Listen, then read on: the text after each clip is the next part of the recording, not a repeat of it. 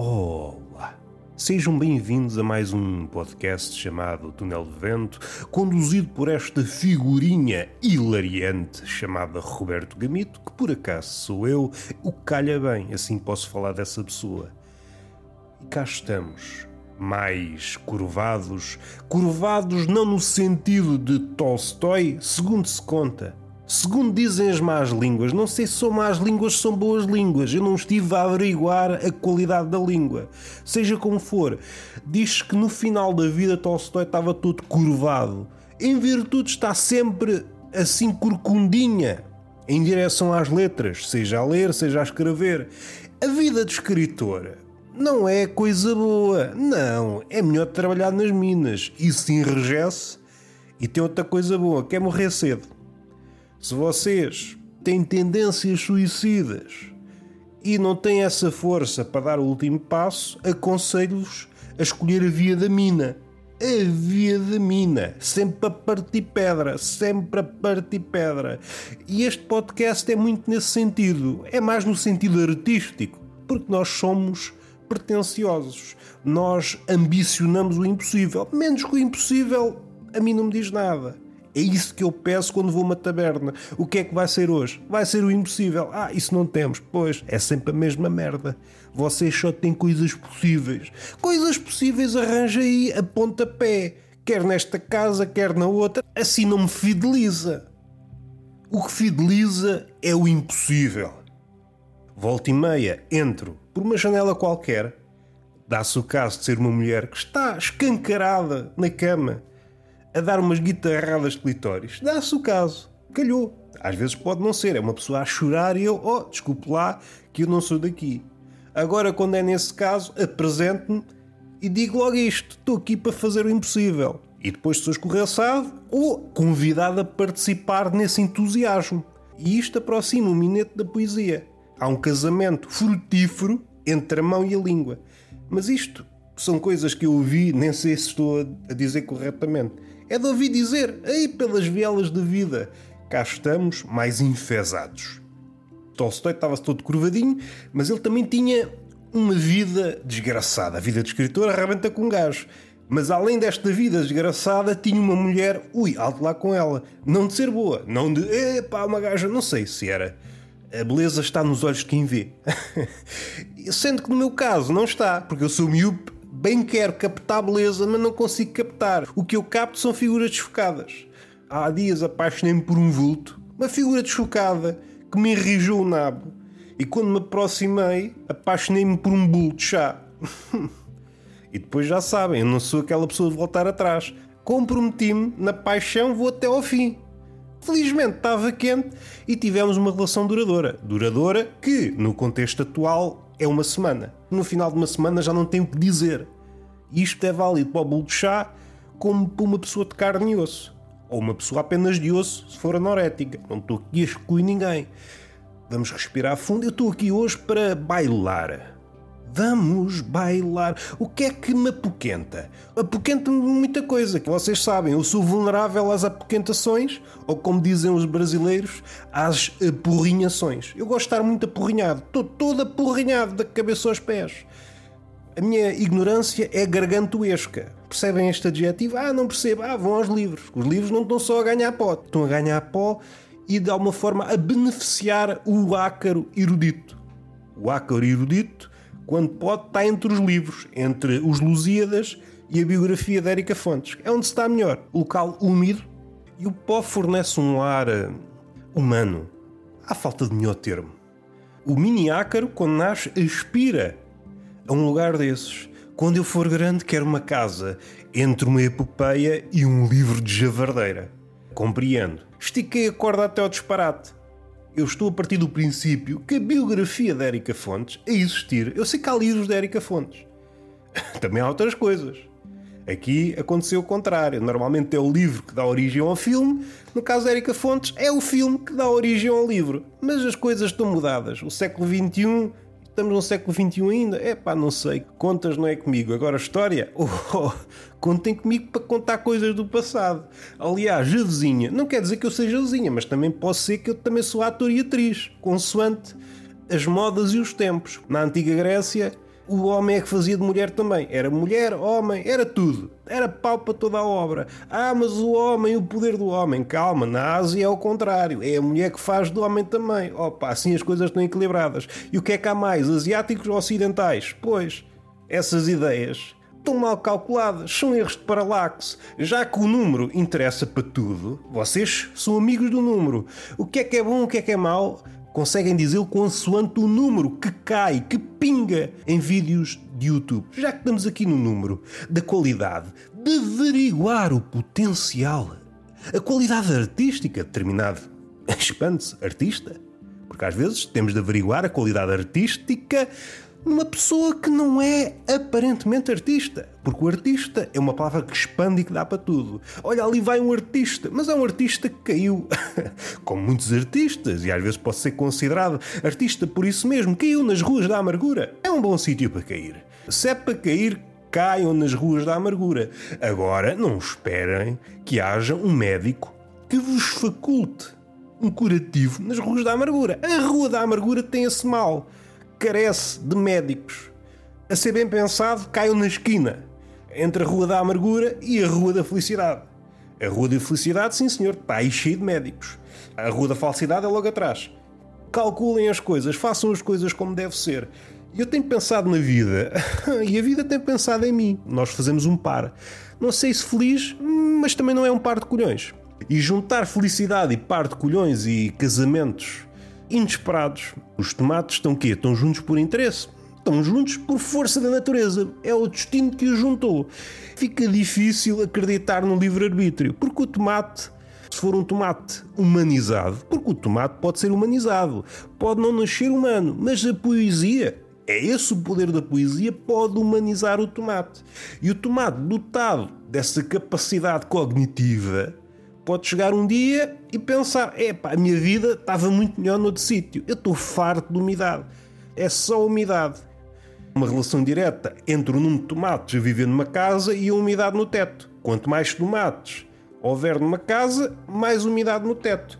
E aqui está uma relação poucas vezes estudada nos dias de hoje. Como as rendas estão a aumentar, maior número de tomates a viver sob o mesmo teto, mais umidade na casa, mais umidade na casa, mais problemas respiratórios. Não vejo ninguém tocar, nem filósofos, nem cientistas, nem políticos. Faz falta trazer o tomate para o debate público.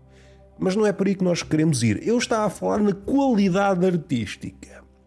Antigamente, a qualidade artística, ainda que seja vá subjetiva, arranjávamos um manancial de critérios e tentávamos pôr o artista dentro de uma determinada bitola. Considerávamos alguns exemplos padrões, sei lá, um máximo Leonardo da Vinci, Miguel Ângelo, e depois íamos criar uma espécie de régua com valores que eram absolutos. E depois tentávamos pôr esse artista segundo esses padrões. E o que é que tínhamos em base? O trabalho do homem. O trabalho do homem, o trabalho da mulher, o trabalho da pessoa. Hoje em dia não é o trabalho do artista que é mais querido, não, não é. Deixa o homem falar. O artista é para falar, não é para fazer coisas, não é para pôr a inspiração em ato. Não, é para dizer umas merdas. E isso torna-se mais visível, por exemplo, no cantor. Vou dar um exemplo e partir do exemplo para o geral. Ah, não generalizo. Generalizo sim. Generalizo, todo o pensamento é para generalizar. Se é para ficar numa coisa, mas vale não sair de casa. Vamos lá também ser crescidos uma vez na vida. Atentem no caso da Anitta. Houve muitos comentários.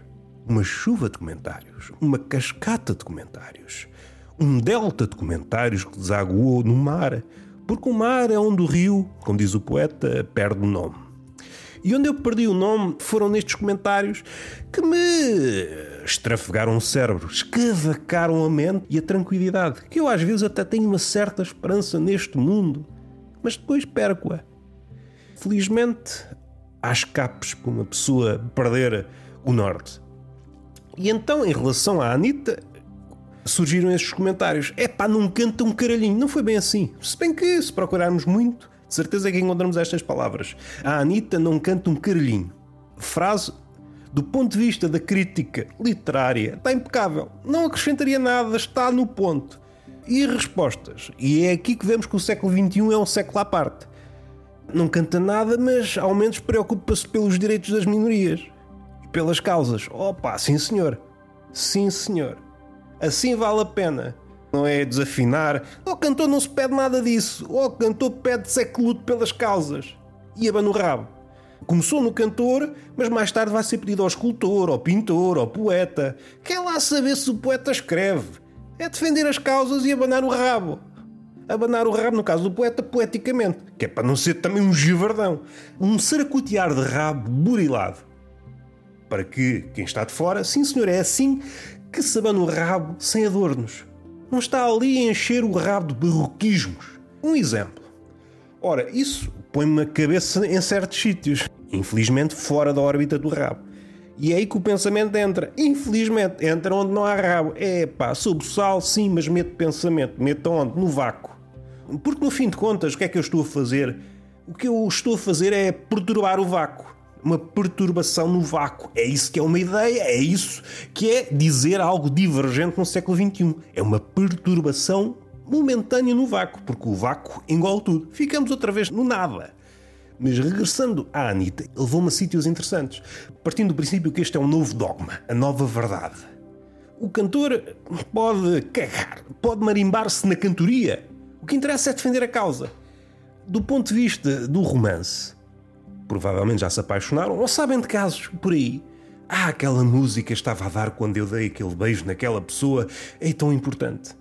Hoje em dia é, epá, estava a beijar enquanto estava a ouvir uma música que não era grande coisa, mas de uma pessoa que defende causas. E isso enche-me o coração. Enche-me o coração. Se formos para aí, às tantas, em vez de pormos aquela música sensual enquanto estamos a fornicar, que é assim que as coisas se dizem, pomos um discurso de um ativista enquanto estamos a pinar, para dar regeza à verga uma nova dinastia. A mulher olha para a verga do homem que está murcha. O que é que aconteceu? É pá, o discurso do ativista não motivou. Tenta lá o outro. Põe outro e afinal dá. Ah, sim senhor. Agora sim, agora estão a falar no, nos direitos dos negros. Agora consigo erigir a verga. Se é para aí que caminhamos, tudo bem. Nada contra as lutas, nada contra o ativismo. Eu sou a favor de tudo. tudo, não, tudo é muita coisa. Não tenho tempo para ser a favor de tudo. Sou a favor de umas merdas nada de muito chocante. Se bem que é preciso lembrar o outro historiador que o estúpido está em todo lado. Deus criou o universo, está bem, é ainda muita coisa. Não podemos dizer que o universo ah, é pouca coisa. Não, o universo é muita coisa, é quase tudo o que há. Mas o estúpido, tempo tempo, consegue fazer mais que o universo. Aquelas cabecinhas nunca param. Fechando este assunto, só que queria deixar claro que vivemos neste tempo em que o artista não precisa de exercer a sua arte, precisa de ser bom é nas coisas laterais de ostentar números. Este foi outro argumento. Os números que ela tem e vais dizer que ela canta mal. Hoje em dia não se pede ao cantor que cante bem, não, pede só ao cantor que tenha um vídeo viral a fazer uma parvoíce, dançar uma dancinha da moda no TikTok. Isso é que conta, é isso que nós esperamos de um artista. O Miguel Ângelo, se fosse esperto, em vez de pintar a Capela Sistina, tinha tentado o twerk, inventado o twerk, e hoje sim, que é o Miguel Ângelo. Sei lá se pintou a Capela Sistina, se esculpiu porque a cabeça não é para ser cinzelada com memórias abstrusas. Porque a estátua vai ser escavacada. A Capela Sistina, mais dia menos dia, aquilo vai à vida. Quando a quando tem que ser remodelada, dada uma nova de mão. E às tantas ocorre o que aconteceu outro, à outra pintura de Jesus Cristo. Vem lá um azelha e desfigura aquilo tudo. Miguel Ângelo não estaria melhor se inventasse uma dancinha. Usasse todo o seu gênio para criar uma dança se tivesse criado, hoje ainda estaria viva. E uma pessoa não precisava vir à Itália ver merdas, gastar dinheiro, tempo em filas, e os aviões é o que nós sabemos. Se eu preciso estar seis dias sem cagar no aeroporto, será que vale a pena? Miguel Ângelo, se fosse esperto, tinha abanado o rabo. Pensando ainda em Miguel Ângelo, eu acho que deixei passar a possibilidade de ir à Capela Sistina. Ou melhor, eu posso ir ainda, mas só que já não consigo fruir como deve ser. Pelo que eu tenho visto nos telejornais, aquilo ainda é coisas para virar a cabeça para cima. E eu já começo a ter muitas dores nas costas. Não sei se por força dos hábitos do homem contemporâneo uma pessoa passa o dia com a cabeça a olhar para baixo. No meu caso é para ver se visto a picha. Não, a barriga tapa-me a vista e eu. E eu tenho que me chatear. Então agora você tapou-me a vista, barriga. É quase uma quesilha de, de vizinhos. Eu, quando comprei esta casa, tinha a vista desimpedida para a picha. Faz favor de mandar a barriga abaixo. O que é que me apoquenta mais? Nada. Eu, eu sou uma pessoa que, que convive bem com tudo, exceto determinadas coisas. A merda é que essas coisas albergam o infinito.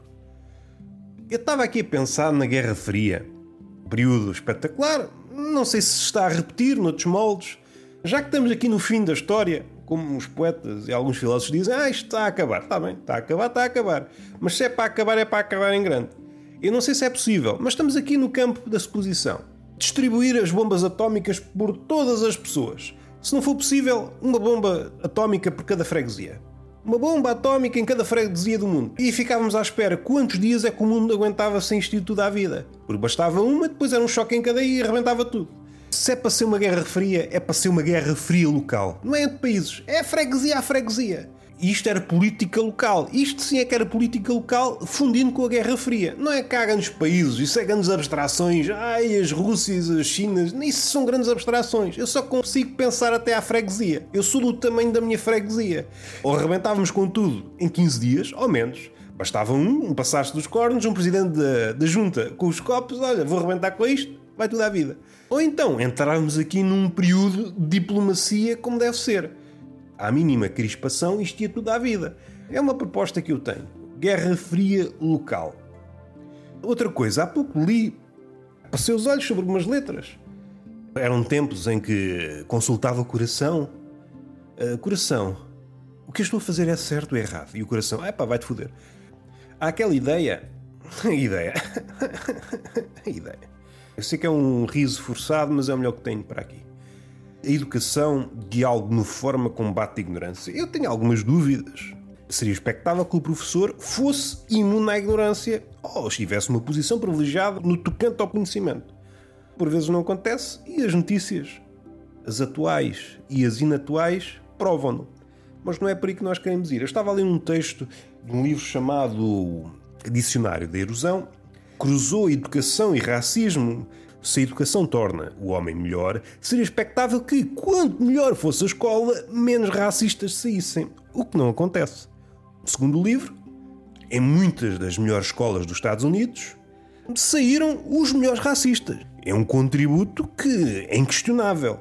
Um contributo inquestionável e são escolas que estão a formar os melhores racistas do mundo. E isso aí é impagável. Pegando nesta ideia, se realmente isto tem um fundo de verdade melhores escolas formam melhores racistas. Então aquela ideia de que a educação promove uma sociedade melhor está errada. O que é que nós temos de fazer enquanto sociedade para diminuir o racismo? Piores escolas. Quanto piores forem as escolas, menores serão os casos de racismo. Piorar o sistema de ensino. Ou então acabar com as escolas. Se calhar é melhor acabar com as escolas, também não há emprego para ninguém. Há países, nisso aí são pioneiros. Anos à frente. Desse aqui um ponto de viragem. Há uns anos olhávamos para países que promoviam o trabalho infantil, olhávamos para eles como retrógrados, envolvidos estes anos todos, agora olhamos como pioneiros. É pá, eles estão bem à frente. Eles já estão 20 anos à frente. É o que vai acontecer agora no Ocidente, mas daqui a 20 anos. Ou seja, daqui a 20 ou 30 anos, o Bangladesh será uma potência mundial. São profecias que eu tenho. Vamos respirar fundo. Vou só frisar a proposta: é degradar o sistema de ensino. Piores escolas, menos casos de racismo. Está aprovado. a nossa aptidão para habitar o que eu acabei de dizer, esta parvoíce, dá um belo retrato da nossa relação com o humor. Se vocês riram, apesar do negrume e apesar da verdade que está aqui contida, ainda há salvação. Se não conseguem, ai, o que ele acabou de dizer, então estão perdidos. Mais vale arrebentar com isto tudo.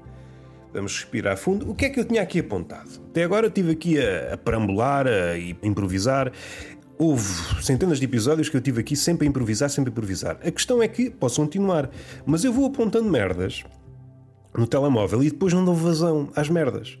Ou eu crio outro podcast só para falar de tópicos, ou então ah, fico com esta merda aqui a ganhar pó. Uma ideia que apontei há pouco.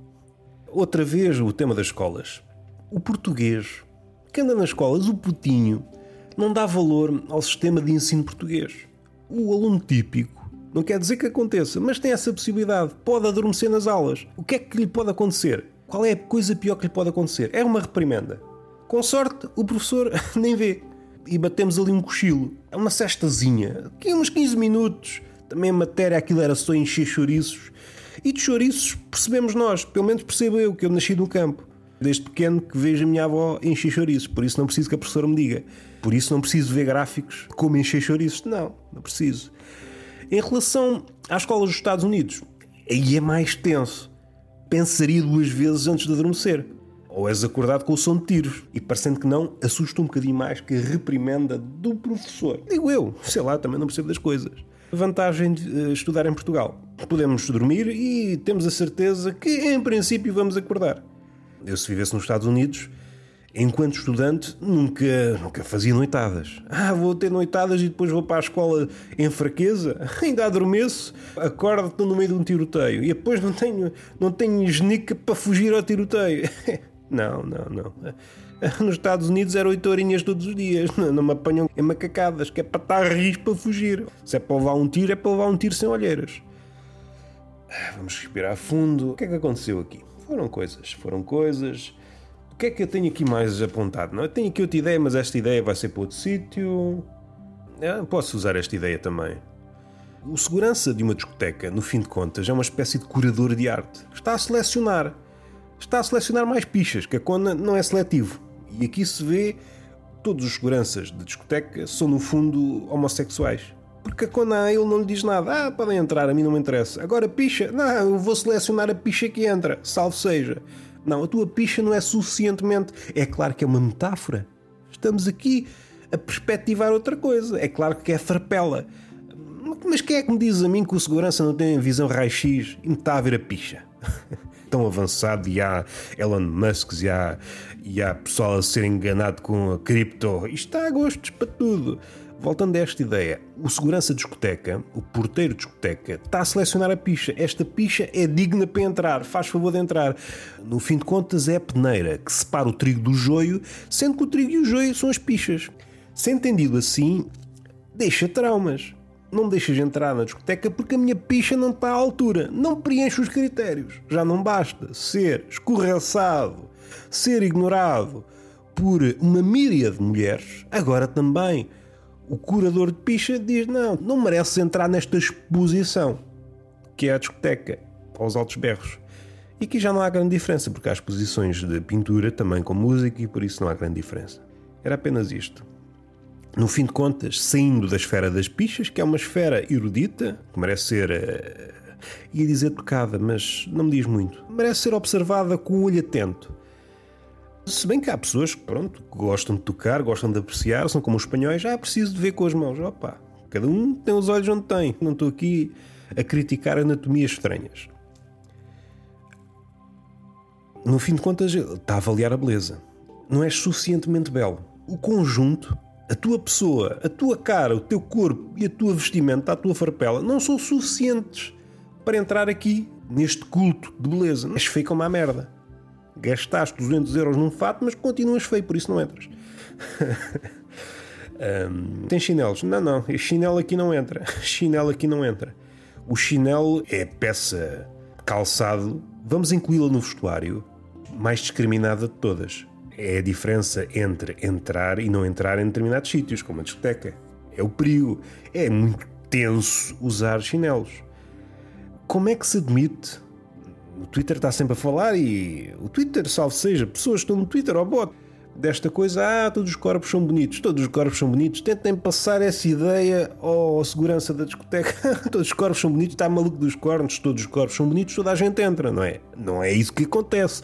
Além de ser curador pichas, o segurança, o porteiro da discoteca é o fiscal da realidade. É ali que nós sabemos, ah, daqui para dentro é a realidade. A beleza subjetiva. Para aquele senhor não é subjetiva. para aquele senhor é objetiva até dizer chega. Aliás, eu proponho que os concursos de beleza fossem avaliados só por segurança de discoteca. Eles sim, eles é que todo o dia. Não é cá aquelas merdas, às vezes figuras públicas. O que é que eles sabem de beleza? Eles trabalham nisso? Não, o segurança de discoteca é que trabalha nisso. Está sempre a averiguar pessoas. Isto é um mundo que não me interessa. É um mundo fútil. Que se formem porteiros de discoteca treinados a avaliar a beleza interior. Era o mesmo processo, há pessoas que entram, há pessoas que não entram, mas em vez da beleza exterior ser avaliada, era a beleza interior. Chegavas ao pé de um porteiro de discoteca e o porteiro fala de si. Quais são os seus sonhos, projetos para a vida? Quais são as suas causas? Nós falávamos, tal, tal, tal, ok. O Diogo Faro não entra. Você está a ser hipócrita. Conte-me a sua vida. Quais são as suas propostas para mudar o mundo? Apesar de não ter grandes ideologias, apesar de não ter nada, parece uma pessoa sincera. E as pessoas sinceras têm sempre procura.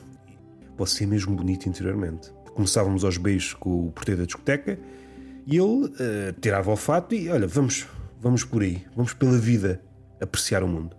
É uma boa maneira de terminar o podcast. Beijinho na boca, palmada pedagógica numa das nádegas Entretanto, sim, um episódio.